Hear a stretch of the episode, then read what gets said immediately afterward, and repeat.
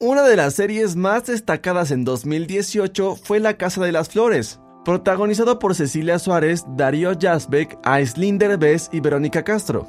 Como muchos sabrán, al final de la serie, Virginia de la Mora vende su florería y emprende un viaje sin rumbo, lo que causó el asombro de sus hijos y sobre todo de los espectadores de la serie, al no saber lo que sucedería con su personaje.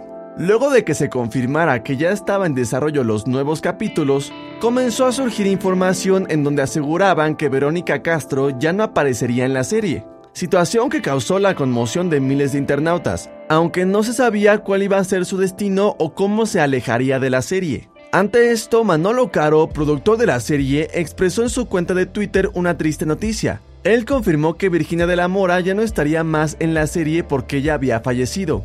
Con todo el dolor del mundo, debo confirmar que Virginia de la Mora ha muerto. La familia se encuentra muy triste. Pedimos privacidad. Expresó. Sin duda, esto ha causado un sinfín de reacciones por parte de los internautas, quienes han expresado su descontento por esto, ya que ella era una pieza fundamental en la serie. Encuentra más notas como esta en exafm.com.